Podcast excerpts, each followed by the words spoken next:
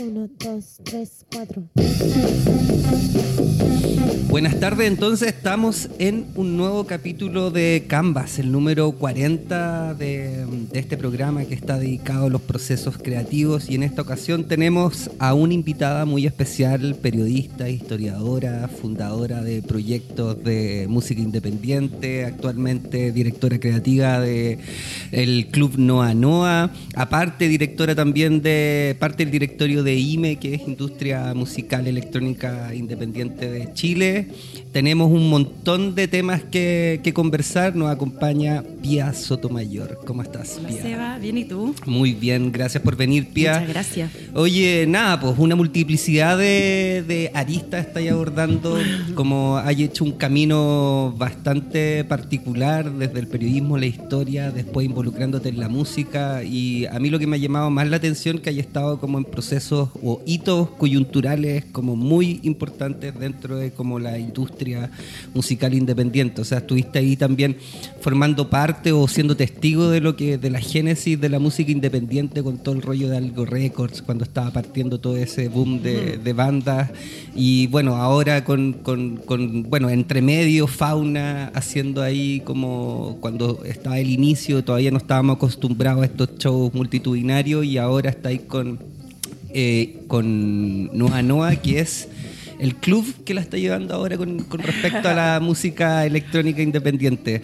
Nada, cuenta un poco cómo ha sido el recorrido, cómo han sido las decisiones que hay tomado en el camino, por qué te has decidido a la música, qué te llevó a, del periodismo a la historia y de la historia a la música. Eso es un poco como lo que me interesaría empezar a descubrir y vanar en esta conversación. Qué amplio. ¿Mm? Grande, ¿no? Pero lo bueno es que puedes partir donde tú queráis. Uh, es que te juro, tengo así primer recuerdo como heavy. Yo estando en cuarto tercero cuarto medio, colegio Cumbres, y siendo una adolescente joven demasiado aburrida. ¿Cachai? Yo lo único que quería era salir a la calle, a la calle, a la calle, a la calle, a la calle. Una. No sé, como recorría de verdad, como lugares así increíbles del centro, pensando en con mi audífono, buscando música. Era básicamente una cabra muy aburrida y de pronto di con escenas, ¿cachai? Como fue loco, no sé.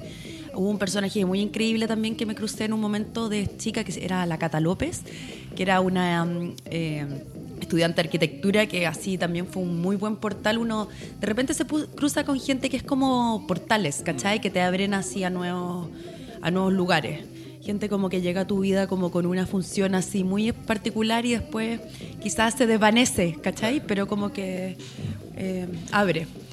No sé, la, en verdad yo no he tomado muchas decisiones, para serte honesta, como que las cosas se han ido dando en una manera súper natural en que yo me han ido apareciendo oportunidades, pero también he trabajado mucho, o sea, no sé, eh, desde desde la época en que yo era productora Ponte tú del Constitución, que mm. fue también como una posibilidad bacán para, yo tenía como 25, 26 años. Eh, haber producido ese club era genial, ¿cachai? Mm. Eh, se dio, era de unos amigos, necesitaban a alguien. Yo estaba metida en ese mundo como un poco Super 45, trabajaba como eh, un poco con Marcelo Buscaglia en algunas cosas que gestionaban con Cristian Araya, en fin como que de repente se fueron así, como dando cosas y en verdad no, no decidí mucho, eh, las cosas se fueron dando y creo que uno debe seguir un instinto. ¿sabes? Como lo que, lo que pasa muchas veces es que las personas como simplemente ven como la superficialidad del trabajo y, y, por lo general asocian como este mundo de las escenas con mucho exitismo, más fiesta que otra cosa y muchas veces no están enteradas del trabajo que hay debajo de construir todos estos procesos. Eh, como te decía al inicio, o sea, como yo soy, no sé si testigo, pero al menos como me he enterado de que tú hayas estado en distintos procesos de distintas escenas, sí. como del 2000 por lo menos hasta la fecha. Sí, yo el 2000 hasta en cuarto medio, Entonces, salí del colegio. Y, y que hay sido también testigo de cómo han irrumpido escenas, también se han caído escenas, cómo se han abierto espacios, cómo se han cerrado espacios. ¿Y cuál es tu percepción con respecto a todo lo que está ocurriendo? ¿Cuáles son los aprendizajes a lo mejor que tú misma has evidenciado a partir de, de, de estas aperturas y cierres continuos que tiene tienen como los procesos de cada campo eh, cultural o musical, particularmente en este momento? Mira, si hay alguna constante, un, denominador común quizás en, en, en los proyectos que se cierran eh, es el ego. Eh, hay mucha gente que parte cosas como con una, con una fuerza así increíble y, y se da, o sea, bueno, también tiene que ver con ciclos musicales que da la industria a nivel global, no sé, el, el- el mundo Algo Records coincidió así como con que me lo mencionáis, que es, una época muy fuerte en mí, ¿cachai? Yo de ahí tengo amigos eh, de mí, o sea, que tengo hasta hoy, gente del gol y no sé, Juan Domínguez. Eh,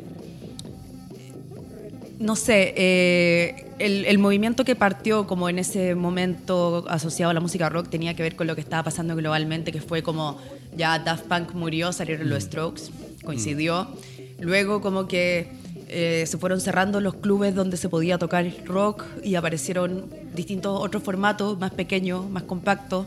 Se le empezó a dar más importancia al DJ. En una época era, hacíamos fiesta y tocata juntos, ¿cachai? Bar Flores, como Claro. ahí en, al lado del bar de René. Estaba Cellar en esa época El- también. El Cellar fue posterior, pero había, ponte tú, un lugar que se llamaba Fea, que era, de lo- que era del René, que queda en Portugal con Santa Isabel, un galpón, Casa Dorate. eh, habían ciclos heavy en el Cine Arte Alameda, era un lugar demasiado necesario. En una época hubo un ciclo largo que se llamaba TV Piratas, que hacían un festival también que lo organizaba Guerra con Juan. Y mm, eh, nada, ese tipo de situaciones, eh, eh, los cabros siguen trabajando, están demasiado comprometidos. Alvarito, Algo Records todavía existe, tiene como lo que ha pasado ahí tiene que ver con una con una cosa un poco más la fluctuación que han tenido, ¿cachai? Tiene que ver un poco más quizás como con lo que sucede a nivel global. Oye, y esto, Pero- esta visión que tenéis como de la escena eh, se tiñe un poco de, de tu educación de historiadora. No, no tiene nada que ver. Onda, como ser testigo de todo este proceso, a lo mejor nunca he pensado de repente en, en- en empezar a contar la historia de la música independiente acá en... Como ponerme a escribir, dices tú. O no sé si escribir o a lo mejor armar algo, ya sea documental Eh, o escrito. Es que son muchos temas y en verdad, sabes que eh, yo, yo mm, he sido un- eh, como testigo y, y sí, he participado en algunas cosas, pero, pero no. No veo como esa necesidad en mí como de documentar. De hecho, yo nunca quise, o sea, como que estudié historia y periodismo muy también por una no decisión. Era como, necesito algo práctico que me ayude. Necesito, yo, lo único que quería era ponerme a trabajar rápido, lo antes posible. Oye, y bueno, de igual te desempeñáis dentro de las comunicaciones estratégicas en proyectos importantes. O sea, bueno, sin ir más lejos, uno sabe de fauna porque también existen comunicaciones en fauna y tú has sido gran partícipe de, de- de Sí, eso. bueno, sí. O sea, estudié periodismo por accidente, pero igual soy bastante periodista, Mm. debo decirlo. Historiadora, te juro que no. Fumaba demasiada marihuana en la universidad, no me acuerdo de nada, así como una lata. Oye, y dentro de tus referentes que, globales, o sea, ya ni siquiera locales, como alrededor del mundo, que, que a lo mejor tú has sacado prácticas que, que hoy estáis empezando a aplicar, eh, ya sean experiencias como cómo llevar un club o cómo, cómo producir a músicos o cómo manejar también la carrera de músico, ¿tenía algunos referentes que, que hoy día tú has decidido como traducir su práctica y incorporarla como algo propio? Pucha, siendo honesta, te juro que no. No conozco mucha gente que tenga el perfil que yo, que yo tengo como. eh, en, lo, en lo que abarco, ¿cachai? Mm. Como. No sé, he sido booker, ¿cachai? Mm. Eh, he sido manager. eh, he sido directora de comunicaciones, de cosas, soy DJ, produzco música, en fin, no sé. No, ¿Y no cómo tengo algún referente realmente. Y el momento de hacer convivir todas estas prácticas, o sea, me pasa muchas veces que he conversado con artistas y están como 100% abocados a su práctica artística. En tu caso, que también tenías esa vocación artística al momento de hacer música, hacer DJ, etcétera, pero también hacerlas convivir con otros espacios, o sea, como, como esa repartija eh, donde tú decís como, bueno, ahora voy a hacer música, en un rato más me voy a dedicar a las comunicaciones, después voy a ir a producir el, evento no sé dónde. ¿Cachai? ¿Cómo es eh, empezar a dividirse en esta multiplicidad de campos, áreas, trabajos, etcétera? No sé, supongo que algo que tiene que ver, te juro, con la vieja escuela, eh, en la, donde existía un, produc- un productor era una cosa, un label manager era otra cosa, un, un- como un manager de artista era otra, un DJ era una cosa, un productor de música, como actualmente está, no sé, yo tengo un montón de amigos que son productores y DJ en sus propias fiestas. Eh, o tienen, son artistas y, al mismo tiempo tienen un label, ¿cachai? Yo a mí me produce una, un poco de confusión esa multiplicidad de labores porque creo que para que existan mejores resultados en lo que uno se eh, destina como la mayor parte de su esfuerzo, tiene que tratar de eh, restringir como su participación como artística, ¿cachai? Yo soy una persona que me cuesta, por ejemplo, no sé, pues existiendo el Noa Noa, a mí me dicen, pero ¿cómo no estáis tocando más en el Noa Noa? Y yo como, no, si yo soy booker, ¿cachai? No voy a estar tocando, es como, no voy a hacer un club para mí, de qué se, o sea, como, yo no hago eso. No, me gusta un poco separar, la, separar las, eh, las aguas, claro, y entender de que como productora tengo una función de abrir un espacio para otra gente, como DJ, yo eh, soy muy agradecida de la gente que me invita a tocar. No, no soy una persona que esté pidiendo fecha en lo absoluto, me da mucha vergüenza, de hecho, la gente que lo hace. Eh, y, y nada, como en mi tema más artístico, más personal de producir música, pucha, tengo infinitas grabaciones eh, que he hecho a lo largo de los últimos cuatro años. y en verdad no veo la necesidad mucho de mostrarlas como para validarte un poco como alguien que hace arte, sino más bien es como una expresión mía muy eh, íntima y me encanta que sea así y como que yo un poco eh, vivo en esa intimidad y como que eh, es un secreto muy bien guardado. Yo de repente decido mostrarle a, alguna gente lo que hago y es como que un poco revelo mi secreto, pero no estoy como para andar exhibiendo la cosa tan así, ¿cachai? Y dentro de ese proceso como ya más creativo y que tiene que ver un poco con, parece grandilocuente esta palabra, pero que tiene que ver con ya temáticas más artísticas, ¿cuáles son tus procesos? ¿Hay, ¿Existe periodicidad, hay rigurosidad en tu proceso artístico? ¿O es más que nada cuando llega el momento va y te No, a hacer? sí, tengo, realmente soy una, así, yo admiro demasiado a la gente constante y ordenada como el señor Atom, por ejemplo que trabaja así sagradamente, se mete a las 7 al estudio y termina a la hora que quiere o puede, pero se amanece, ¿cachai? Mm. Eh, yo la verdad, no, es como muy... Eh, me encanta como invitar gente a mi casa y trabajar en conjunto. Tengo varias cosas grabadas con gente. Eh, anoche, por ejemplo, no podía quedar dormida. Estoy como ultra mega ansiosa porque tengo un viaje en camino pronto y no me podía quedar dormida y fui a grabar. Y, tengo mucha dificultad igual como para... Odio live, tengo máquinas, entonces logro grabar mis máquinas, pero después hacer mezcla en el, con live lo encuentro dramáticamente complicado, aburrido y árido, así que generalmente tengo alguien que me ayuda. Eh, pero sí, no, no tengo esa constancia. Lo que sí hago permanentemente es escuchar música, ¿cachai? Mm. Estoy trabajando en mi computador y estoy sonando algo.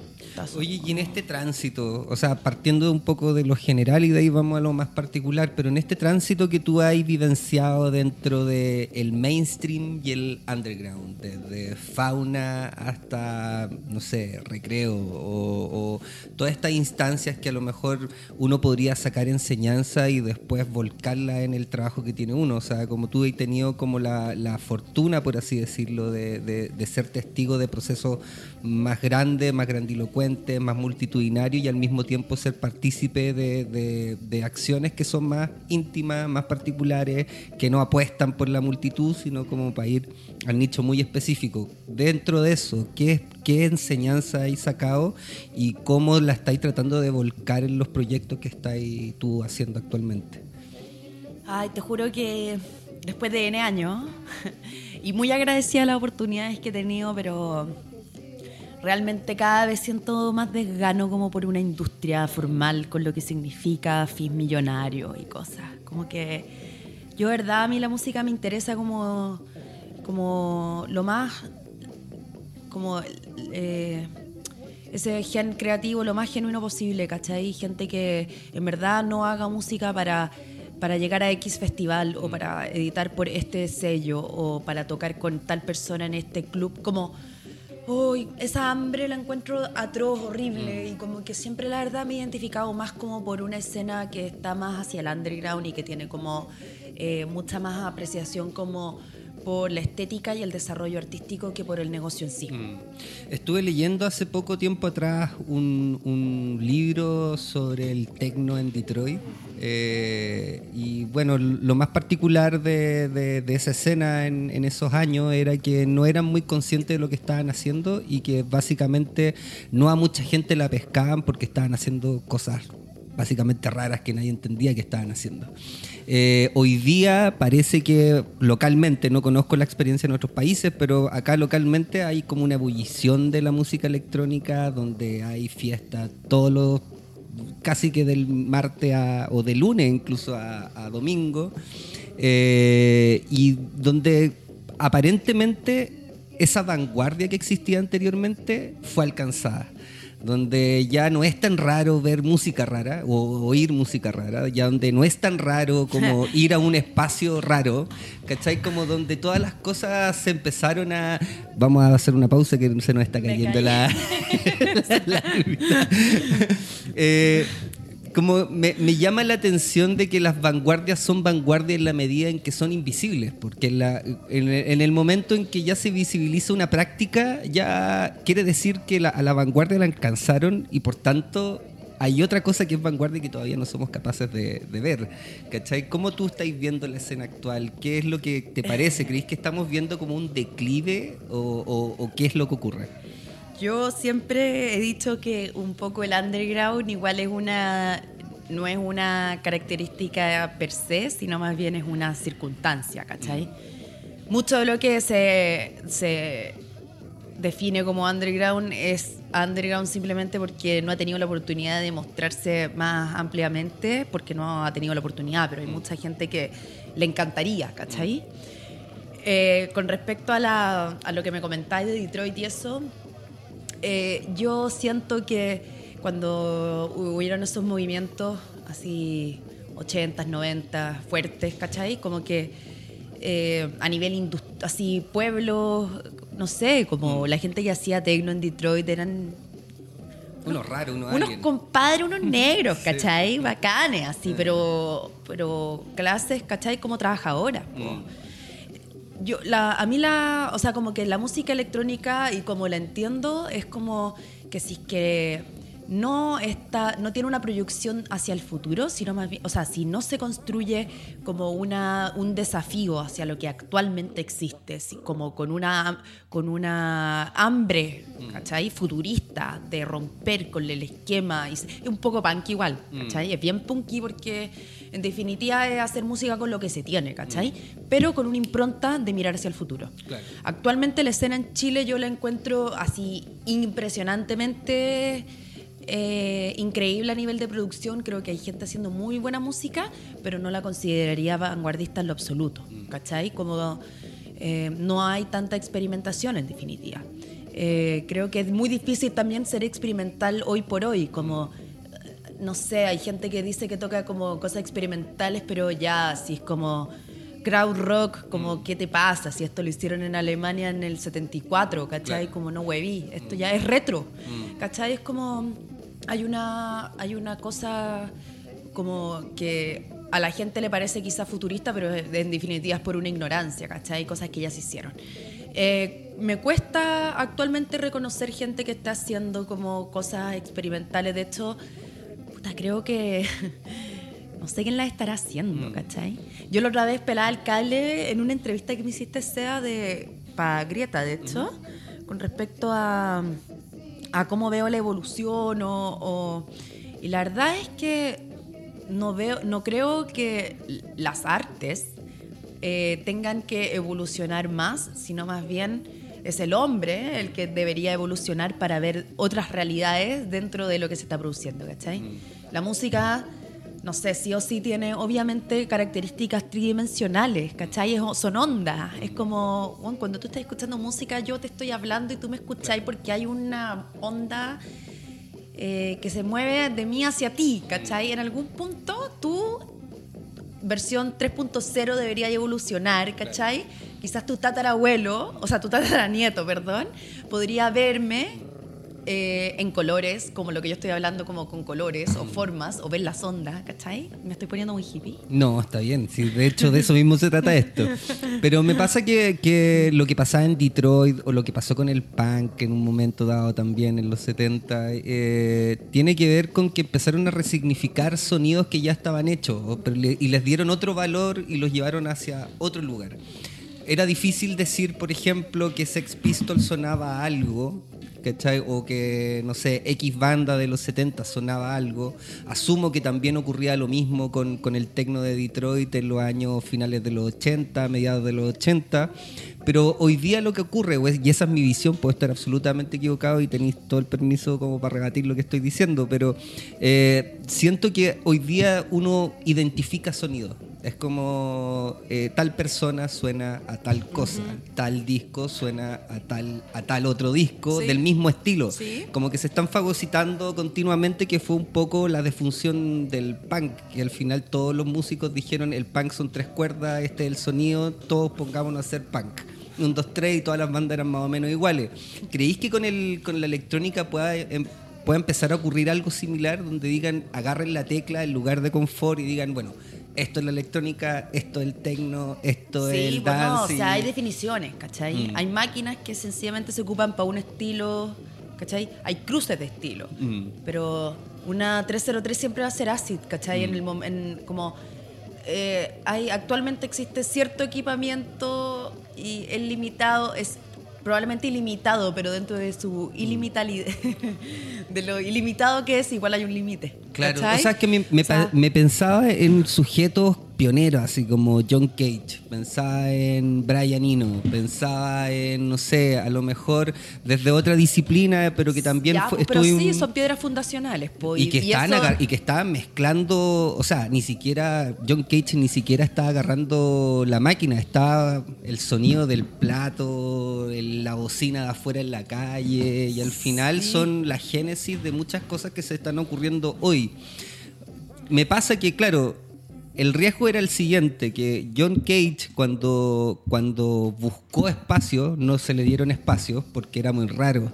Y cuando logró burlar como a la industria, por así decirlo, nadie lo entendió. O sea, como, ¿qué, qué está tocando este weón? ¿Cachai? Como... Entonces, no sé si hay gente que está dispuesta No, a esa creo- invisibilidad, ¿cachai? Yo Como creo que, actualmente no existe realmente gente que esté haciendo así música al nivel de que sea inclasificable y como sea algo que no hemos escuchado nunca. Como lo que te digo es como lo bacán sería que claro eh, uno pudiese identificar las características 3D, ¿cachai? Como, pero no es la música la que tiene que cambiar, ¿cachai? Sino que como la- es como la sinestesia, ¿cachai? Onda Quincy Jones ve colores cuando hace música, ¿cachai? Pero Sí, ahora leía como un artículo de Grimes que también se había sacado como no sé qué parte del ojo como para dejar de ver la luz azul y no, de- no deprimirse, ¿cachai? En su, y ocupar eso como para, Bueno, su composición. le creo, Mm. le creo. Entonces, nada, como que me, me pasa eso con, con- con- específicamente con la escena actual, que veo que hay mucho de mostrarse y poco de riesgo. O sea, mucho de... ¿Tú creís que tenga influencia la- las actuales tecnologías o plataformas de comunicación que te están exigiendo también la actual industria estar sacando disco tras disco o EP tras EP, eh, o single tras single y que hay poco espacio para reflexionar, calmar las aguas? Ya, pero es natural de la juventud, po, oye. Es natural de la juventud. Bueno, vamos a seguir, vamos a seguir conversando, pero antes, antes vamos a irnos a la primera pausa, primer tema que tú nos vas a dar hoy día. Eh. ¿Deep Breeze? Es una. eh, he estado- yo soy muy repetitiva y monotemática con la música en general. Cuando me da con una canción la escucho 26 veces al día por cuatro meses. y actualmente he estado con muy pegada con esta canción que se llama Crazy for Love de Deep Breeze, que es como una boy band eh, gringa muy ciútica, pero realmente ciútica.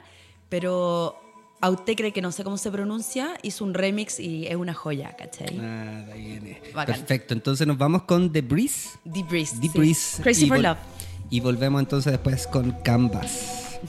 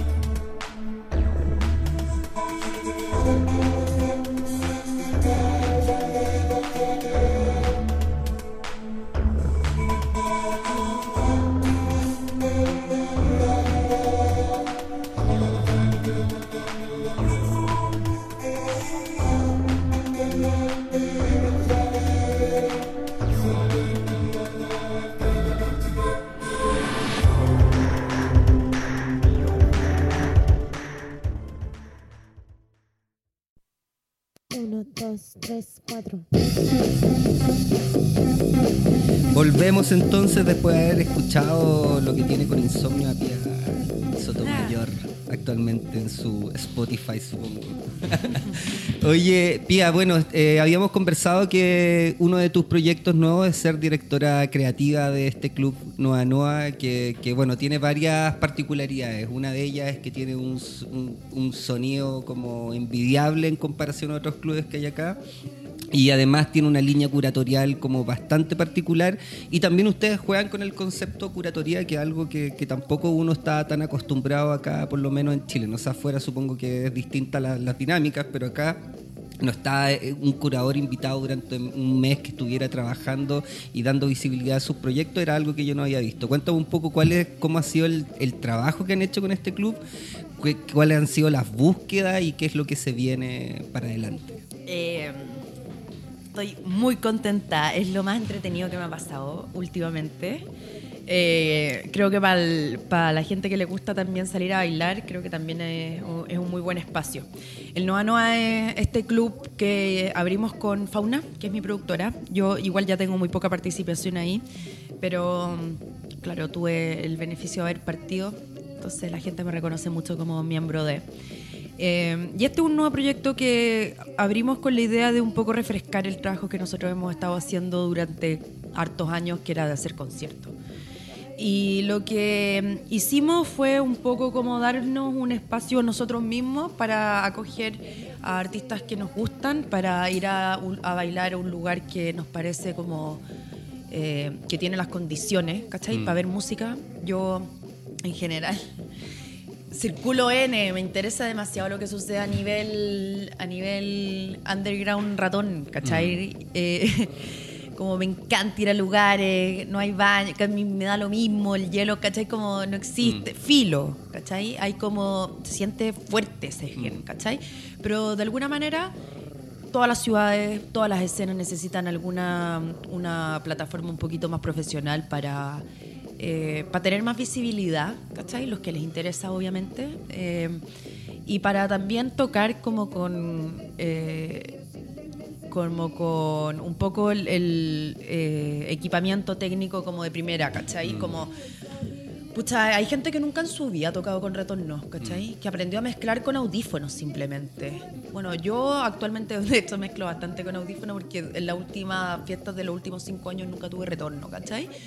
Y, claro, eh, es bacante, exige pa, eh, un buen desafío, pero en verdad es muy rico escuchar lo que está como, con el público, ¿cachai? No estar encapsulado con tu audífono.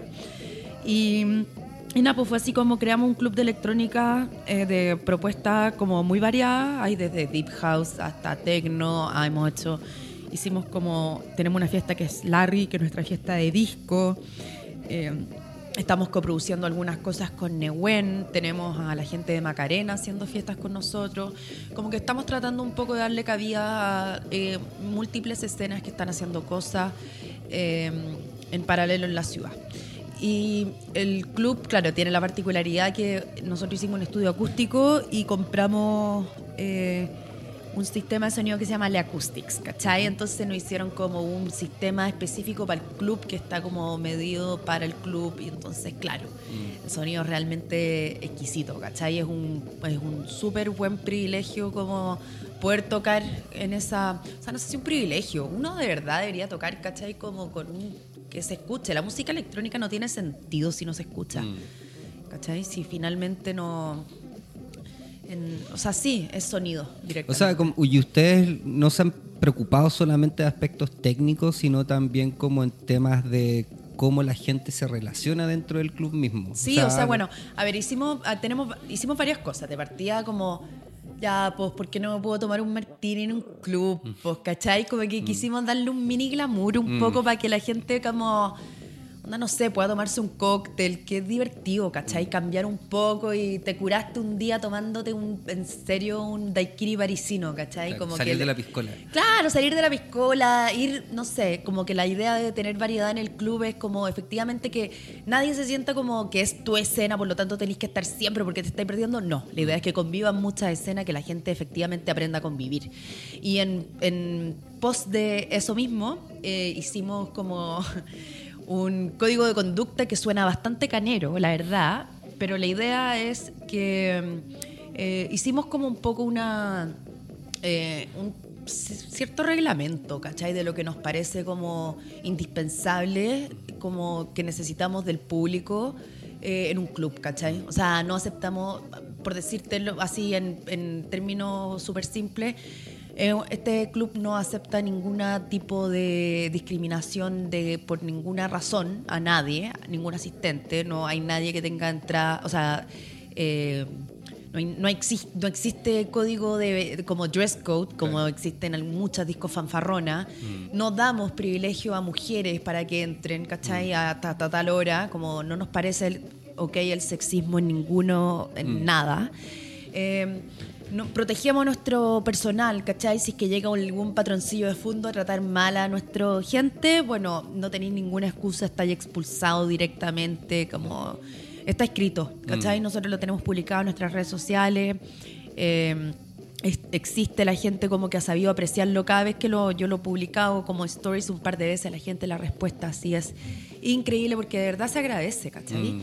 Eh, gente que puede ir, no sé, tengo amigos drags, pueden ir tranquilos, ¿cachai? Nadie los va a huellar, nadie les va a agarrar Claro, el que fue, un, que fue un poco como la tendencia en el último, yo creo que en los últimos años, como este exitismo también que se ha extrapolado en el público que asiste a los espacios. O sea, esa persona que llega saludando a todo el universo y entrando gratis a todas partes y pues, creyéndose dueño del lugar. Nosotros básicamente le damos acceso así como un poco más privilegiado a la gente que toca en el club, eh, productores, gente involucrada en la música, ¿cachai? Pero no tenemos RPP ni figuras así como, loco, ¿cachai? No.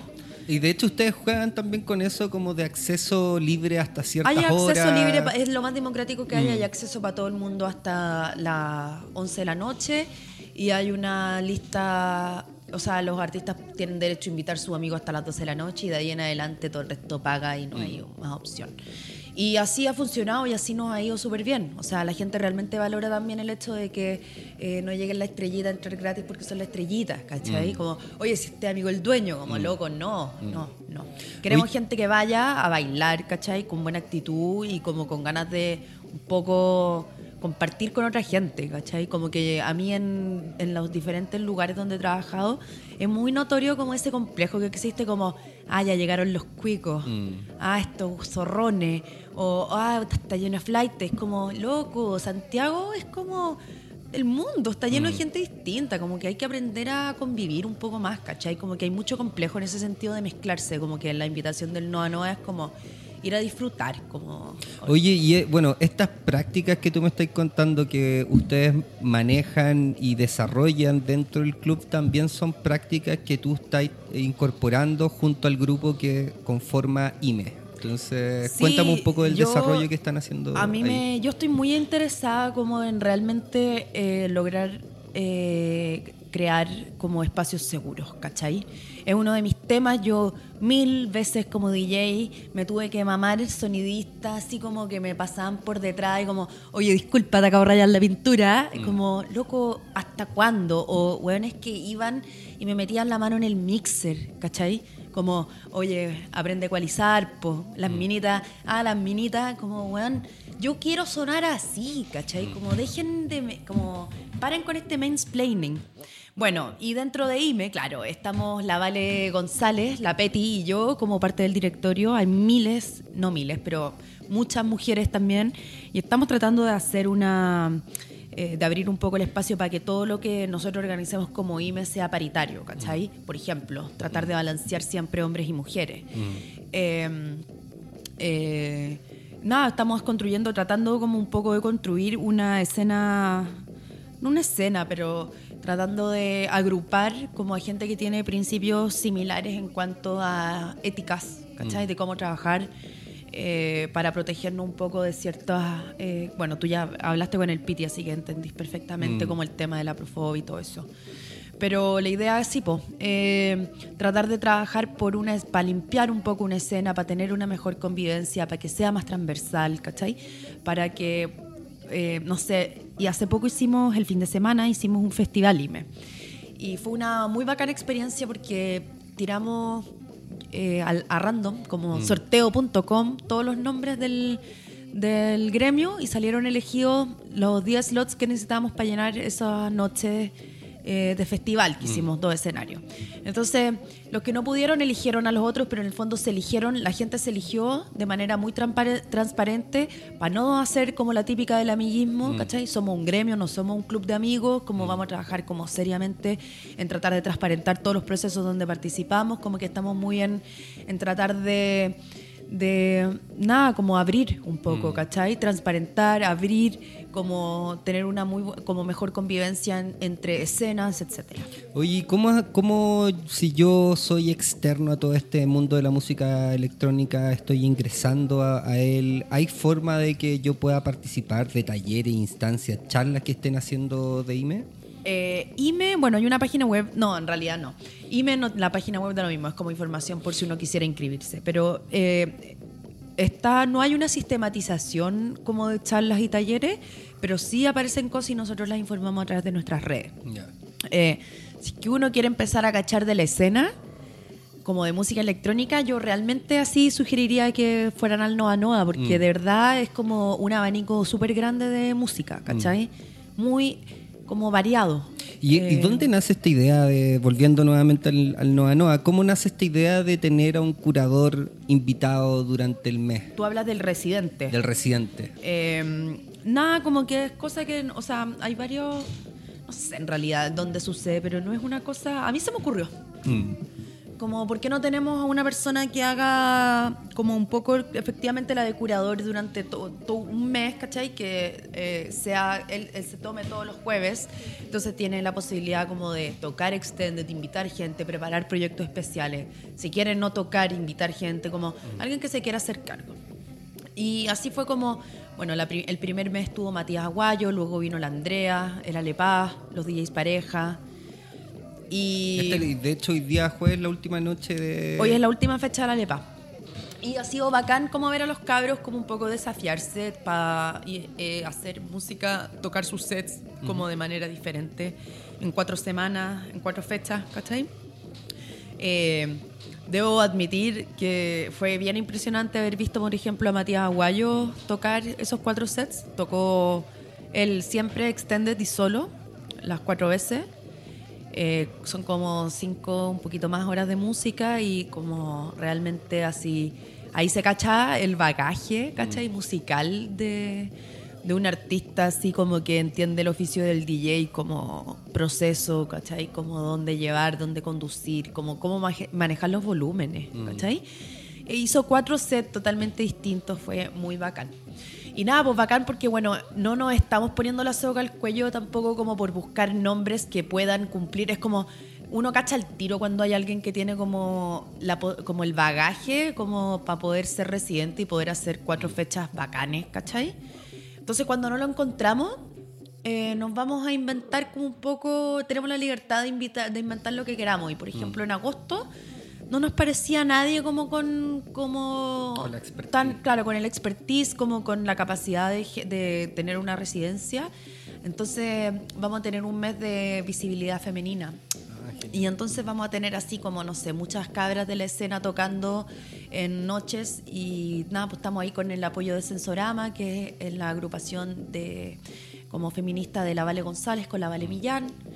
Eh, y nada, vamos a ver ahí qué, qué cosas podemos hacer, como que está bacán igual poder un poco diversificar y ser una plataforma para mostrar como proyectos de chicas que están circulando y que no necesariamente tienen como los escenarios que se merecen. ¿cachai? Oye, y la música electrónica lo particular que tiene es que no es solo música, a diferencia a lo mejor de otras de, de otras áreas como musicales, el- lo particular que yo encuentro que tiene esta que tiende mucho a mezclarse con otras disciplinas. Onda, bueno, lo más común hoy es ver que la música electrónica conversa mucho con el arte lumínico, pero así como en el arte lumínico, también con las intervenciones de espacio, también con otras disciplinas artísticas. Eh, con, con respecto a IME en particular, ¿ustedes están viendo también que dentro de la escena los actores no son solamente músicos o DJ, sino que también hay artistas como eh, artistas lumínicos? No como te tenemos artistas audiovisuales, pero sí hay productores, Mm. eh, eh, hay sociedades que generan eh, ciclos de fiesta, en fin. Eh, estamos abiertos a toda clase de gente que quiera involucrarse. El objetivo principal de IME es industria música electrónica independiente, por lo tanto, como que por ahí va más la cosa.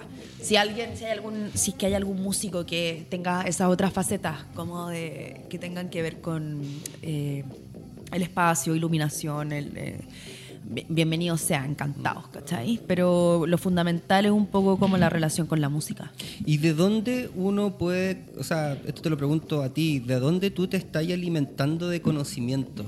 Eh, o, o de dónde tú estás adquiriendo nueva música, nuevo arte, nueva cultura, pensando en que, no sé, los medios tradicionales de información, ya sea en el Mercurio, la Tercera, las radios, etcétera, cada vez están cerrando más y más espacios Sí. con respecto a la cultura y ya de dónde uno se puede, si uno es un recién ingresado a esto, ¿de dónde uno podría agarrarse para empezar a conocer más, más No, eh, bueno, la- los canales de información, eh, bueno, supongo que hay mucho en las redes sociales, ¿cachai?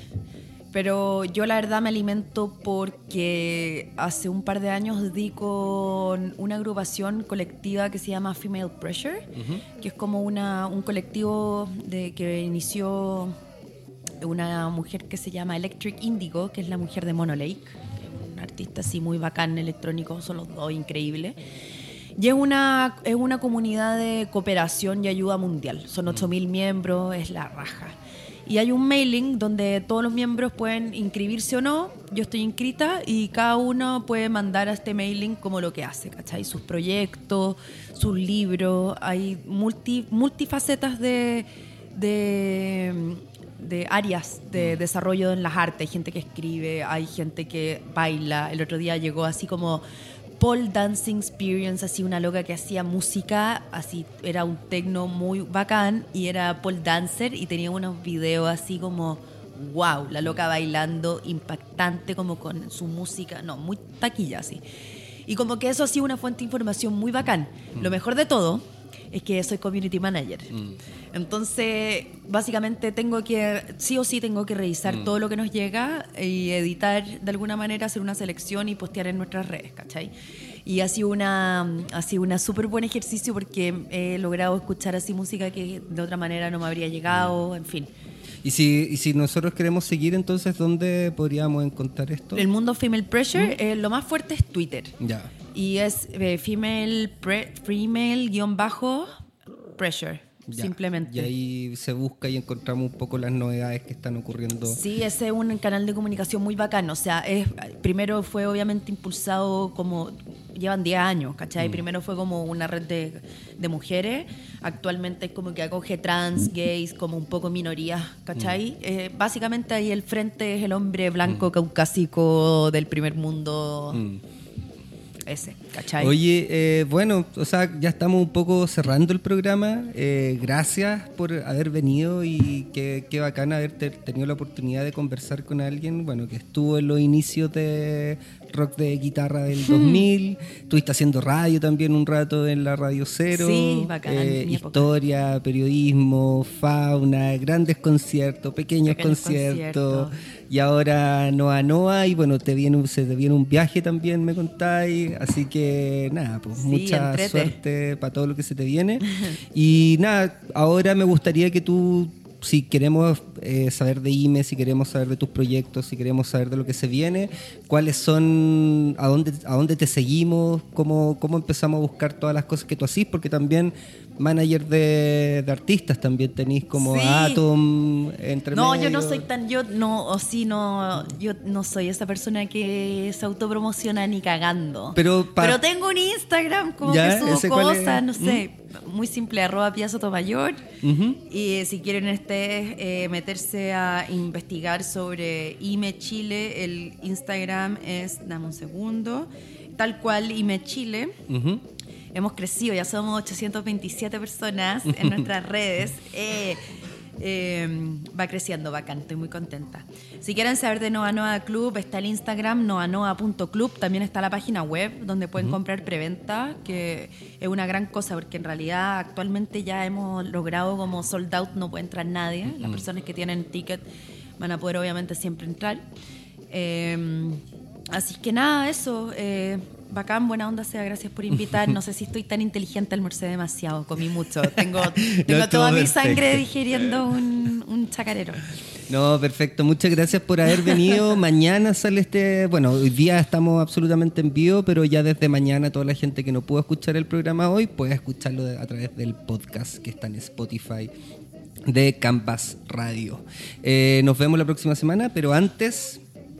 Una nuevo tema. canción. Ah, otra de mis obsesiones del momento es Ever Vivid, una canción que se llama Lost Love. Perfecto, Ay, nos vamos entonces con este tema que nos recomienda Pia Sotomayor y nos vemos la próxima semana en el capítulo 41 de Canvas. Chao a todos.